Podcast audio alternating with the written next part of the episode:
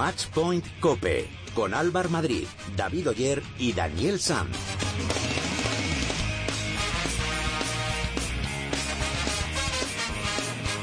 Hola, ¿qué tal? ¿Cómo estáis? Bienvenidos al programa especializado en tenis y en pádel de cope.es. Bienvenidos al capítulo 34 de Matchpoint Cope. Hoy comienza el torneo por excelencia sobre césped. Hoy comienza Wimbledon. Entre otros, podremos ver debutar al número uno del mundo Novak Djokovic o al reciente campeón de Roland Garros, Stamba Brinca. Pero en España no se habla de esto con todo el revuelo que hay montado en torno a la Federación Española de Tenis. Las últimas noticias que nos dejó el día de ayer fueron la carta que el, grueso de tenistas técnicos y estenistas españoles escribieron a la federación y contra la figura de su presidente José Luis Escañuela y la dimisión de Gala León como capitana de la Davis, dimisión que José Luis Escañela y Olvido Aguilera no aceptaron. En unos minutos vamos a repasar con todo lujo de detalles cómo están las cosas por el momento. En el programa de hoy, Dani San nos va a acercar cómo fue la carrera de la tenista más joven en jugar una final guita con 13 años y 11 meses. Hablaremos de la vida deportiva de la americana Jennifer Capriati. Os recordamos que podéis poneros en contacto con nosotros a través de las redes sociales. Estamos en Twitter, en arroba matchpointcope y en Facebook nos podréis encontrar en facebook.com barra matchpointcope.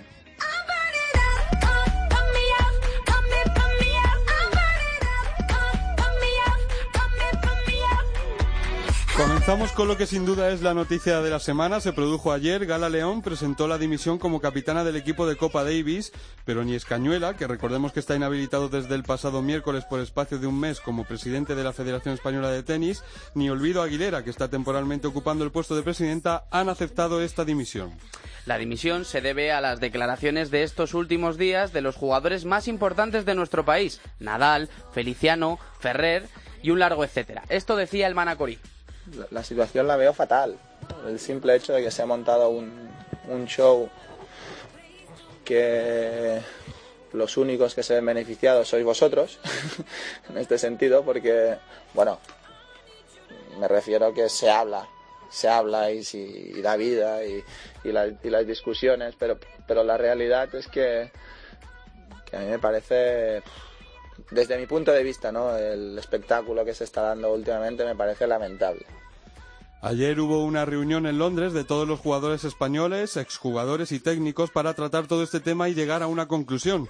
Anoche los tenistas publicaron una carta donde exponen, entre otras cosas, que la relación entre tenistas y la federación es inexistente, una mala planificación del tenis base y una gestión irresponsable de escañuela.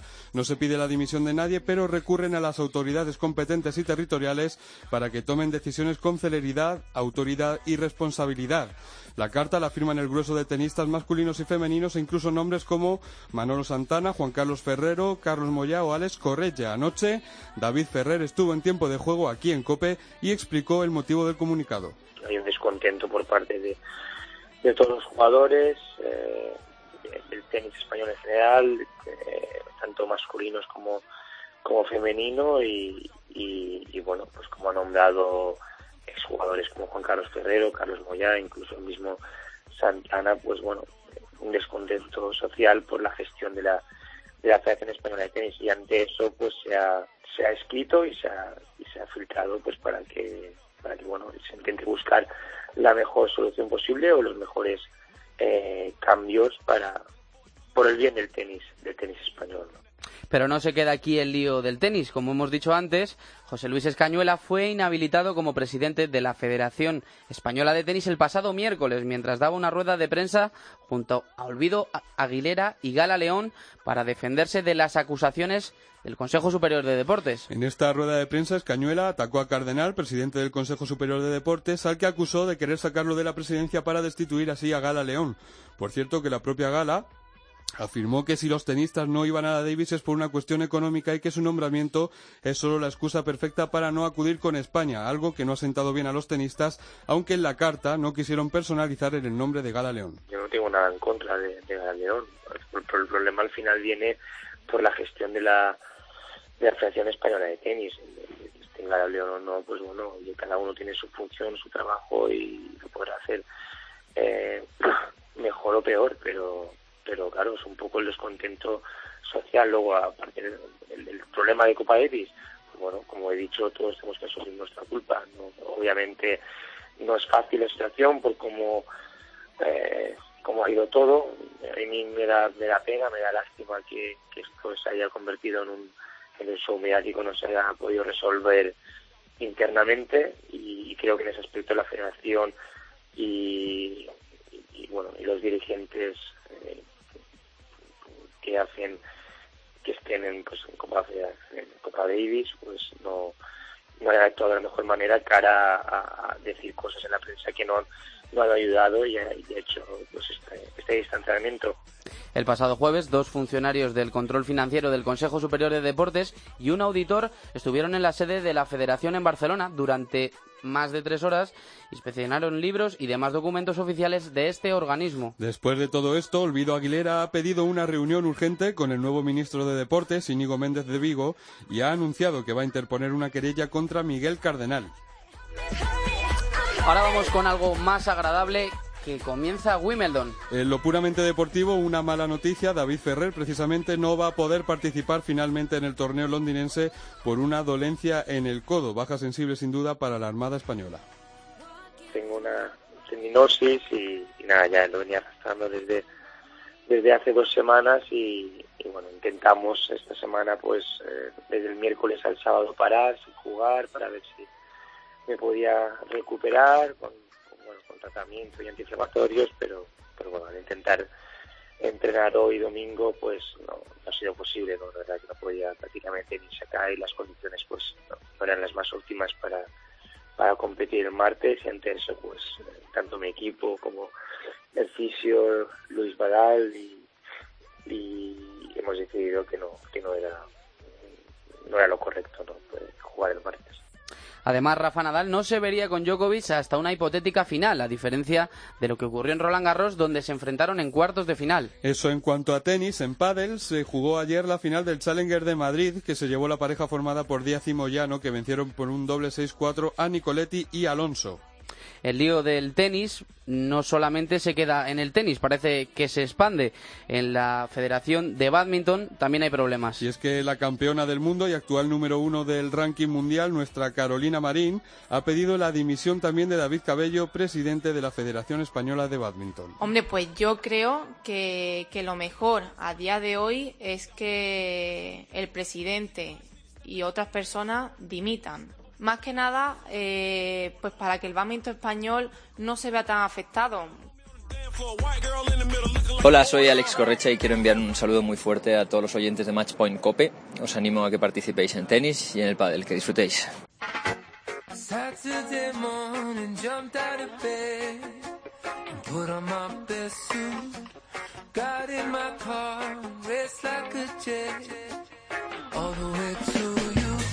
En el programa de hoy hablamos con un jugador que ha dado el ok para jugar la próxima eliminatoria de la Copa Davis, que está en Wimbledon, y es uno de los jugadores que firmó ayer la famosa carta contra la federación que todos los tenistas eh, emitieron en el día de ayer. Daniel Jiménez otra vez, ¿qué tal? Muy buenas. Buenas, ¿qué tal? ¿Qué tal? ¿Cómo, cómo estás? Bien, preparado ya, a punto de comer ya para descansar un poquito antes del partido. Bueno, primer rival, Raonic, un hueso duro de roer, ¿eh? Y más en hierba. Sí, sí, un partido complicado, ¿no? Un sacador de los mejores del mundo y bueno, va a ser complicado restarle, pero bueno, hay que intentar también llevar el partido a, mi terreno. Bueno, es una pena que, te, que mientras está disputando un torneo como Wimbledon se tenga que estar hablando de estas cosas, de estas guerras entre la federación, los tenistas, el CSD, pero tenemos que preguntar por ello. Y, es que, ¿cómo, ¿cómo fue esa reunión que tuviste ayer en Wimbledon? Bueno, pues eh, el objetivo principal es un poco intentar eso, ¿no? Que antes de un torneo así no se, esté, no se tenga que hablar de, de polémicas y cosas que no son, cosas extradeportivas, ¿no? Que con la cantidad de tenistas que, que tenemos en el top 100 y de gente que da un montón de, alegrías para nuestro deporte, pues un poco que la imagen sea otra. Y después de, la carta, lo que, lo que ponía eh, en el interior, ¿qué crees que va a pasar ahora? Bueno, pues ahí a mí se me escapa un poco, ¿no? Nosotros intentamos eh, poner nuestro granito de arena, pero luego ya hay muchas cosas que ni siquiera...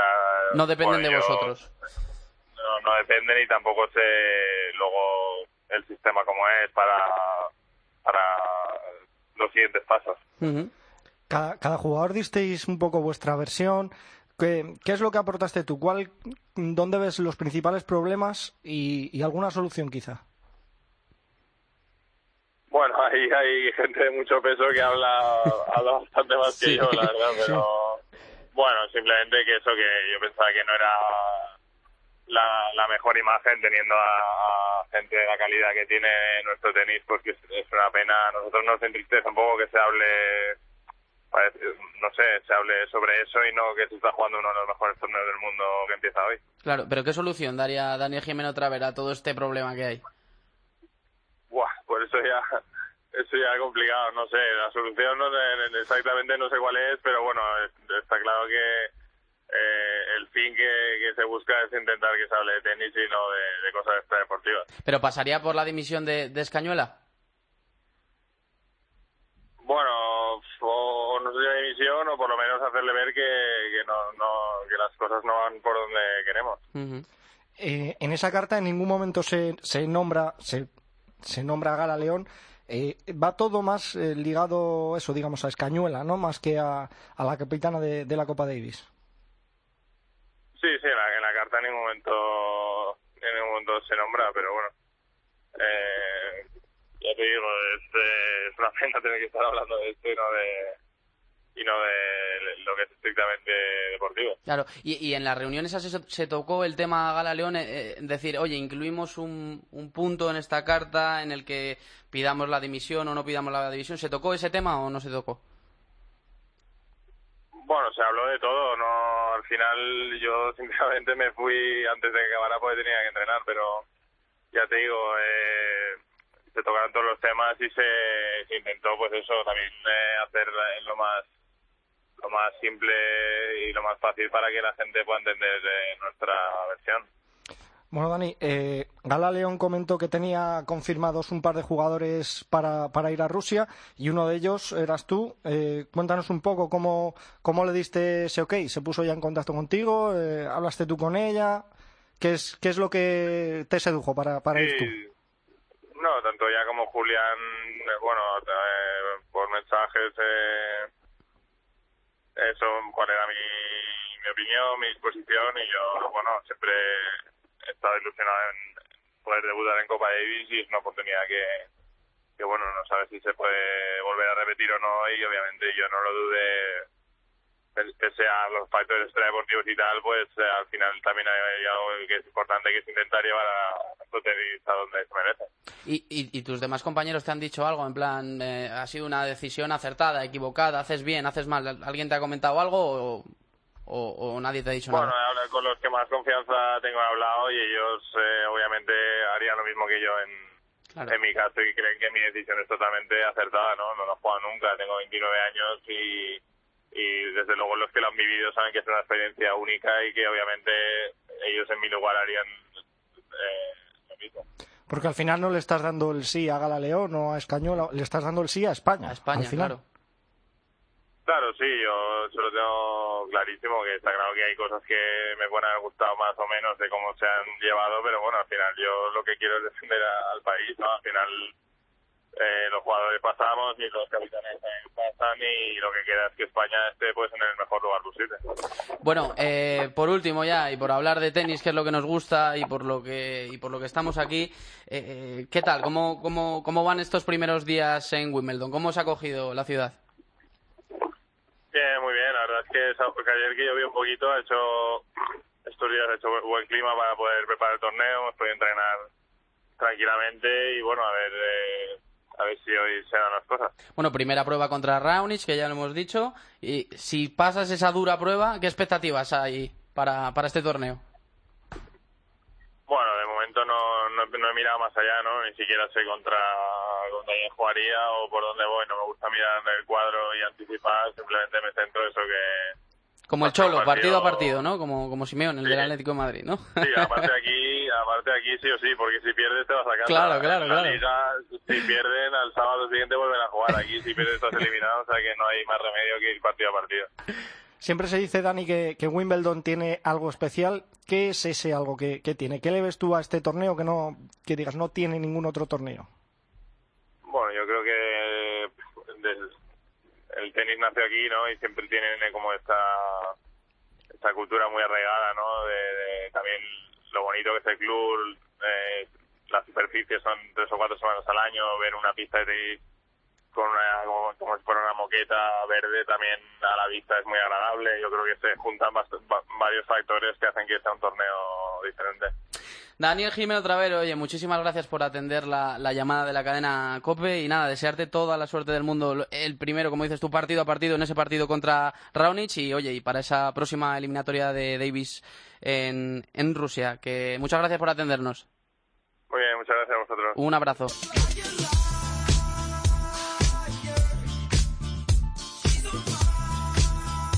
Tiempo para la tertulia en este capítulo con 34. Está con nosotros nuestro experto en tenis de la casa, Ángel García. Muy buenas, Angelito. Hola chicos, muy buenas. Y también está con nosotros el responsable de la información de tenis de ABC, Enrique Yunta. Muy buenas, Enrique. ¿Qué tal? Muy buenas. Bueno, en primer lugar, y vosotros que manejáis información de, de primera, a ver, ¿qué está pasando? ¿Esta dimisión eh, de Gala León se va a hacer efectiva? Porque realmente ni Olvido Aguilera ni Escañuela la han aceptado. No llamemos dimisión a lo que no es más que fuegos de artificio, que disparos de fogueo, que juegos de manos, que trilerismo, eh, lo mismo que llevan haciendo desde hace, desde hace mucho tiempo. Si alguien quiere dimitir, para empezar, presenta su dimisión irrevocablemente Claro. y, y nadie puede rechazarla. Y si alguien quiere dimitir, no anuncia al que tiene que recibir esa dimisión, como lo anunció el pasado jueves en, el, en ese mismo estudio del partido de las 12 el presidente José Luis Escañuela, que aunque dimitiese Gala, no la iba a aceptar. Le preguntó Joseba Larrañaga si en caso de que se produ- produjese esa dimisión la iba a aceptar y ya entonces Escañuela dijo que no. Entonces ya me diréis eh, si- ¿qué, qué dimisión es la que presenta alguien que no quiere dimitir y si no lo haría irrevocablemente y la que recibe alguien que no la va a aceptar. Eh, para mí no es ni dimisión ni nada.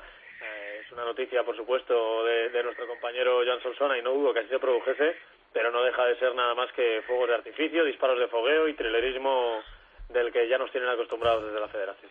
Enrique. Sí, seguramente, como dice Ángel, ¿no? Eh, no tenemos por qué dudar de la información del diario Marca, de Joan Solsona, que es un periodista muy bien informado también, pero sí que es verdad que yo intuyo, entiendo que esta no dimisión es una maniobra, una maniobra de distracción, una maniobra para eh, desviar la atención, supongo que intuyendo también lo que iba a pasar eh, en esa reunión de los jugadores en Londres, eh, efectivamente, si tú te quieres ir y más en una situación tan, tan, tan, tan deplorable como es esta, coges y te vas. Y envías una carta diciendo que de forma irrevocable dejó la capitanía de la Copa Davis, por lo que sea, por A, por B, por Z, y te vas. Y no acudes a Olvido Aguilera, que no olvidemos que es presidenta en funciones, que no representa en nada tampoco al tenis español, más allá de ser la presidenta, eh, ojo, que lo es, y no le comentas a ella que le vale y ella te dice que no, y luego no le preguntas a un presidente inhabilitado, además, que no tiene ningún poder en decir que no te la acepta. Eh, me parece un poco, bueno, un, un capítulo más, ¿no? Un episodio más eh, ante una triste situación y que al fin y al cabo lo que hace, yo creo que, que la intención es encender un poco más a- al personal, porque porque es que es que es para tomárselo un poco, dando mucha pena, es para tomárselo a risa. Sí, sí, sí, sí. Oye, y la... quieres ir, te vas y ya está, y te vas y dejas la capitanía Claro. Por por todo lo que se por todo lo que sabemos. Y la carta que, que emitieron ayer todos los tenistas, estenistas, técnicos, ¿qué significa esa carta? ¿Qué significa? ¿Qué, qué... Significa muchas cosas. Significa, para empezar, que todo el tenis español está unido. Porque ver en la misma carta el nombre de un mito como Manolo Santana, el nombre de el mejor tenista que tendrá probablemente nunca este país como Rafa Nadal, el nombre de los mejores entrenadores de la actualidad, el nombre de los dos números uno que ha tenido este país, aparte de Rafa, como son Juan Carlos Ferrero y Charlie Moyá, el nombre de todas las chicas al unísono que juegan ahora mismo en el circuito eh, profesional para que ya no se pueda hablar de tanta historia de machismo y demás, que ya quedó bastante desacreditada con David Ferrer el, el pasado jueves también en el partido de las 12. Eh, aparecen tantos nombres, es tan unánime, eh, pues que que todo el tenis español está a una y a una lo que piden es gritan bien alto que Escañola se vaya ya. De paso que se lleve a gala con él, porque como bien dice, eh, como bien hemos oído a, Dani Jimeno, el nombre de gala no aparece en ningún momento por la carta, pero, pero es una evidencia que lo que los jugadores quieren es que con la salida de Escañola vaya acompañada la salida de, Gala León. Eh, ponen muy claros los motivos, creo que la carta es más suave de lo que a muchos jugadores, y he hablado con casi todos esta semana, les gustaría que fuera, pero bueno, al final hay que poner de acuerdo a 45 personas, hay que poner de acuerdo a unas chicas a las que Gala León les afecta bastante poco, a pesar de ser directora deportiva de, de la federación, y aunque creo que la carta es más suave de lo que a muchos les gustaría, lo que nadie puede dudar es que es unánime y que solo tiene un mensaje bien claro y es que alguien, quien pueda, el CSD, las territoriales, ya ahí entramos en un territorio legal en el que me pierdo, pero que alguien, si no lo hace el antes, consiga sacar de la Federación de Tenis a José Luis Escañola. Sí, el, resumen final, bueno, piden ahí auxilio. La verdad es que hoy la tertulia es un poco, va a haber poco debate porque realmente eh, es tan, tan, tan rotundo y, y estoy tan, también tan a favor de lo que dice Ángel. La carta los puntos pueden ser debatibles, matizables, no sé, hay muchos aspectos en los que tú puedes pensar, estar a favor, que si los jugadores... El, tema de la carta es que no firma. Es que es brutal los 40 representantes del tenis español que firman esa carta. Es, es un golpe tremendo a, a la estructura de la actual Federación Española de Tenis y sobre todo al presidente que tiene un punto especial.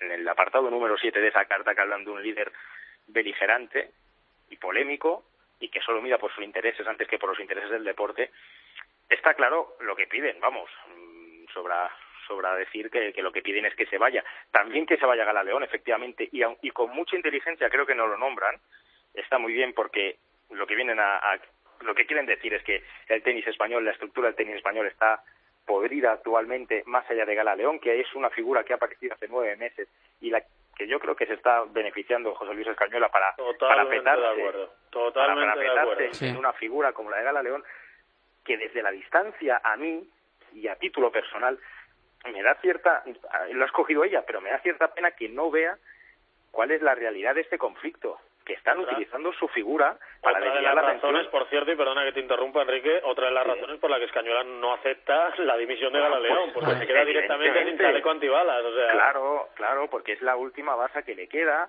y él se ha tomado la capitanía de Galaleón como un tema personal, mm, suspira y suplica por ver esa foto de la capitana sentada en Vladivostok, mm, para poder presumir de ello no sé a quién el resto de sus vidas, pues yo te lo digo, pues yo te lo digo. A todos eh, los amigos eh, políticos que le han ido ayudando eh, a lo largo de su vida, especialmente en las últimas épocas, y poder presumir de, que él fue el que abrió el camino, de integración, de que él fue el que puso a la primera seleccionadora femenina al frente de un equipo de hombres, todas esas cosas bueno, pues tienen muy poco que ver con el tenis y mucho que ver con esos intereses personales de los que hablan los jugadores. Por cierto, y ya termino con esto, yo qué queréis que os diga, si a mí Manolo Santana, ya no voy a hablar ni de Rafa Nadal, ni de David Ferrer, ni de todos los grandes slams que hay en esa carta, está Juan Carlos Ferrero, está Charlie Moya, no voy a hablar de todos ellos. Si a mí Manolo Santana me pide que salga de donde sea, yo salgo. Así que claro te lo digo. Un tío al que, al que llega a Wimbledon y se pone en pie la pista central de Wimbledon, que ninguno comparte país ni, ni, ni, ni lugar de nacimiento con él y se ponen en pie para aplaudirle. Si a mí Manolo Santana me dice que salga de mi casa, salgo de mi casa. Así que claro lo digo. Pero sinceramente, yo,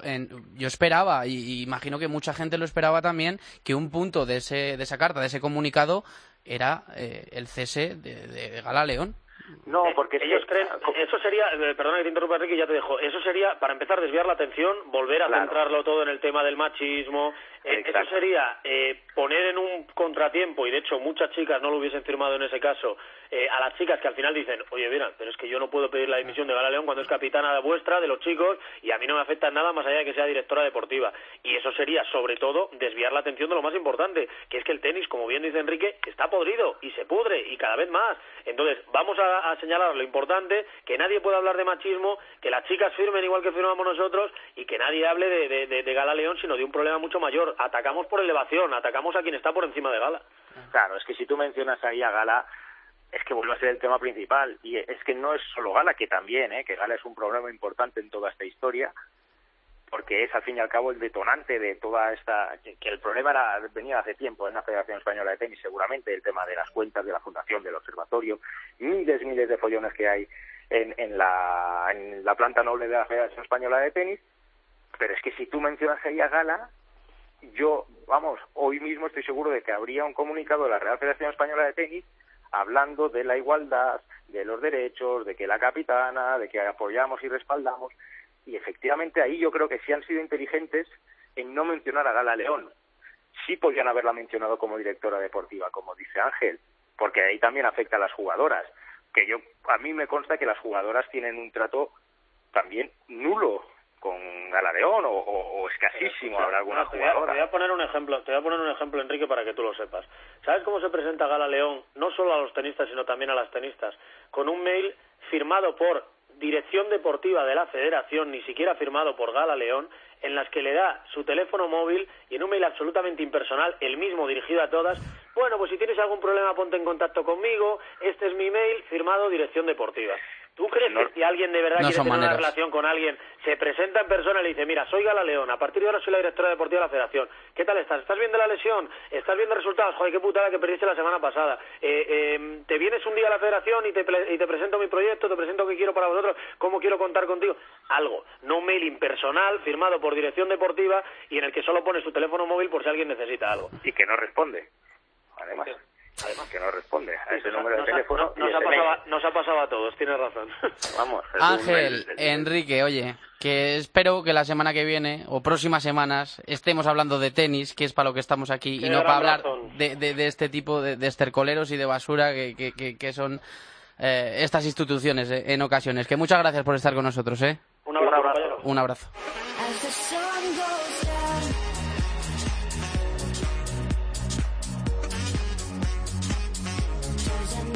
Sintonía de redes sociales y eso significa que opináis vosotros, los oyentes. Recuerdo los sistemas de participación. Estamos en Twitter en arroba matchpointcope y en Facebook nos podréis encontrar en nuestro muro oficial en facebook.com barra matchpointcope. Y ya está por aquí David, que ha recogido todos vuestros mensajes. David, tú dirás. Sí, mucha gente comentando la supuesta dimisión de Gala León. Jesús, por ejemplo, dice que esto suena a teatrillo. Si Gala se quisiera ir, presentaría su dimisión irrevocable, pero no es así. Me parece bien que todo el tenis se reúna y esté de acuerdo en firmar el comunicado. Sin fisuras entre ellos será más fácil que Escañuela y Gala se vayan, apunta Tony. Gustavo dice que si Cardenal anda a la gresca con Escañuela y con Villar, algo de culpa tendrá también el Consejo Superior de Deportes en todos estos líos. Y sobre Wimbledon, una pena la lesión de Ferru, dice Ana, hubiera tenido opciones de sobra para hacer un gran torneo. Y Luis dice que para él solo Djokovic es más favorito que Nadal en Wimbledon y que no se vean hasta, el final, hasta la final es una grandísima noticia. Es una buena señal. A ver qué tal papel hace Rafa Nadal. Bueno, pues seguís escribiendo, escribiéndonos todo lo que queráis, que por supuesto os seguiremos leyendo. Hola, me llamo Garbiñe Muguruza y mando un saludo muy fuerte a todos los oyentes de Matchpoint Cope.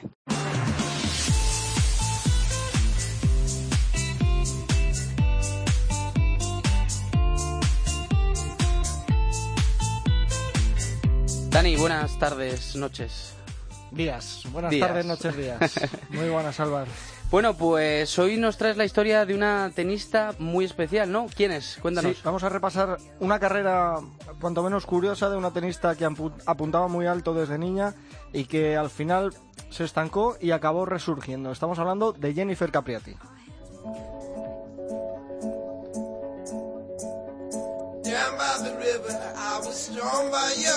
Jennifer María Capriati nació el 29 de marzo de 1976 en Nueva York. Su padre, Stefano, era un multimillonario de ascendencia italoamericana y fue él quien la introdujo en el mundo del tenis. Su padre estuvo siempre muy presente en su carrera, tanto para bien como para mal. Fue su entrenador durante gran parte de su juventud junto a otros expertos en tenis y fue siempre quien más le exigió. Jennifer Capriati ya desde niña apuntaba muy alto. Fue entrenada por toda una Chris Ever con quien la comparaban constantemente. Pero la niña Capriati huía de esa comparación. Quería escribir su propia historia. Bueno, realmente me gusta Chris Evert, es mi amiga y es una gran persona, pero no me gusta que me comparen con ella. Yo no quiero ser nada más que Jennifer Capriati, la próxima Jennifer Capriati. Capriati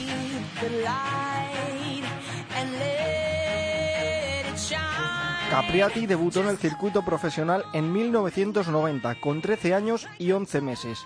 En su primer torneo en Boca Ratón, Florida, llegó a la final donde no pudo con Gabriela Sabatini. De hecho, fue finalista en dos de los tres primeros torneos que jugó como profesional. Y eliminó a varias top ten, algunas de ellas de la talla de Arancha Sánchez Vicario. Unos meses más tarde llegó a semifinales en Roland Garros, convirtiéndose en la tenista más joven en llegar a esa ronda con tan solo 14 años y dos meses. Y cerró aquel año de la llegada de su llegada al circuito profesional ganando su primer título WTA en Puerto Rico y acabando el año en el top 10, batiendo otro récord de precocidad, la más joven en entrar entre las 10 mejores raquetas del mundo con solo 14 años y 235 días. Su ascensión continuó en 1991, tanto dentro como fuera de las pistas. Ese año ganó dos torneos y llegó a firmar un contrato publicitario de 5 millones de dólares. En 1992 llegó su primer gran triunfo, los Juegos Olímpicos de Barcelona. Capriati venció en la final a toda una Steffi Graf y remontando además 3-6, 6-3 y 6-4.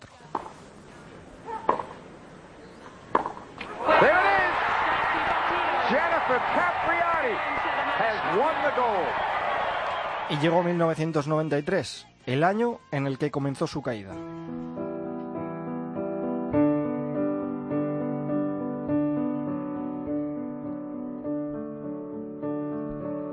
La fiesta y los excesos hicieron que la carrera de una de las mayores promesas del tenis y del deporte mundial se viese frenada, y la presión de su exigente padre, algo que pudo con ella. Capriati dejó de lado el tenis y se dedicó a vivir la vida de forma bastante alocada. A finales de aquel año en el que solo ganó un torneo, fue arrestada por robar anillos en una tienda. Ella dijo que fue un accidente. El año siguiente volvió a ser detenida, esta vez por posesión de drogas, y fue internada en un centro de rehabilitación. La prensa comenzó a cebarse con ella. A los 14 años, Jennifer Capriati era una superestrella emergente. Cuatro años después, su vida parece haber cambiado dramáticamente. En el 95 sus padres se divorciaron. Tal fue el calvario de la joven que llegó a asegurar que pensó en suicidarse. Pero como se suele decir, no hay mal que 100 años dure y Jennifer Capriati resurgiría de sus cenizas.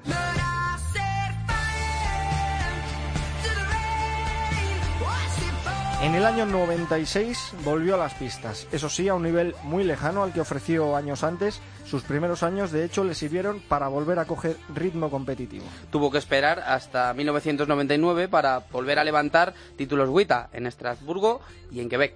Desde que volvió a Capriati le aseriaban a preguntas sobre sus años tormentosos en todas las ruedas de prensa. Cansada, en ese US Open del año 99 leyó una carta en la que hablaba sobre lo ocurrido, asegurando que no hablaría más sobre ello y pidiendo perdón. He escrito esta carta usando mis propias palabras y pensamientos. Llevo queriendo compartir esto con vosotros desde hace mucho. Cometí errores por revelarme, por actuar de manera confusa, pero era muy joven y estaba viviendo mi adolescencia. Muchos de ustedes saben lo duro que eso puede ser y cuando lo haces enfrente de todo el mundo es todavía más duro. El camino que tomé por un breve periodo de mi vida no fue el del uso temerario de drogas, lastimando a otros. Fue un camino de pacífica rebelión, de una pequeña experiencia de un lado oscuro, buscando mi identidad. Cometí errores y sí, tengo la culpa, nadie más. Lo lamento por los que quiero, por mis seguidores y por mí misma. Gracias por escucharme y entenderme. Tras leer esa carta, le preguntaron si la prensa había sido un adversario para ella. Jennifer Capriati solo pudo llorar y marcharse de la rueda de prensa. Pero todo ese dolor acabó teniendo su recompensa. Su regreso fue complicado, pero en 2001 tuvo sus frutos cuando logró los títulos más importantes de su carrera. El primero, el Open de Australia de aquel año, su primer Grand Slam.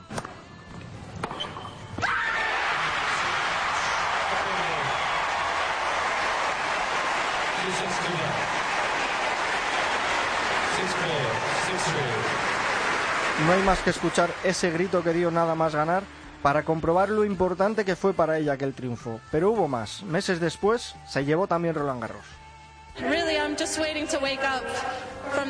¿Verdad? No quiero despertar de este sueño. No parece que sea real ahora mismo. Jennifer Capriati cerró aquel 2001 siendo semifinalista en Wimbledon y en el US Open, lo que le valió para llegar al número uno del mundo el 15 de octubre de 2001. En 2002 volvió a llevarse el Open de Australia y en 2003 ganó su último torneo profesional, el de New Haven.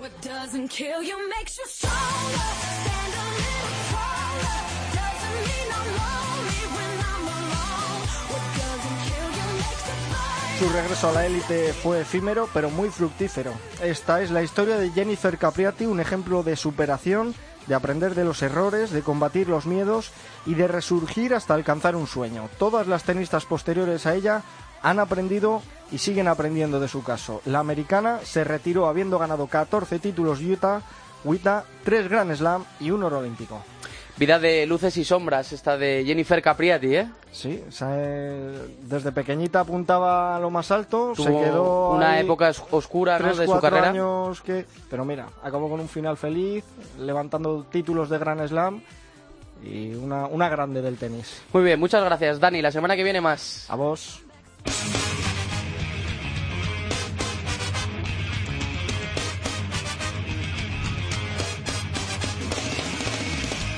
Antes de irnos, David, ¿qué tenemos para la próxima semana? Bueno, esta semana solo tenemos el torneo más importante de tenis sobre hierba, la primera semana de Wimbledon.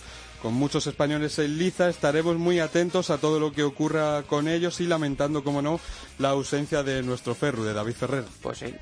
Muchas gracias, David. Un abrazo. Pues hasta aquí ha llegado este capítulo número 34 de Matchpoint Cope. Muchas gracias por estar ahí. Volvemos el próximo lunes. Que disfruten de la semana. Adiós.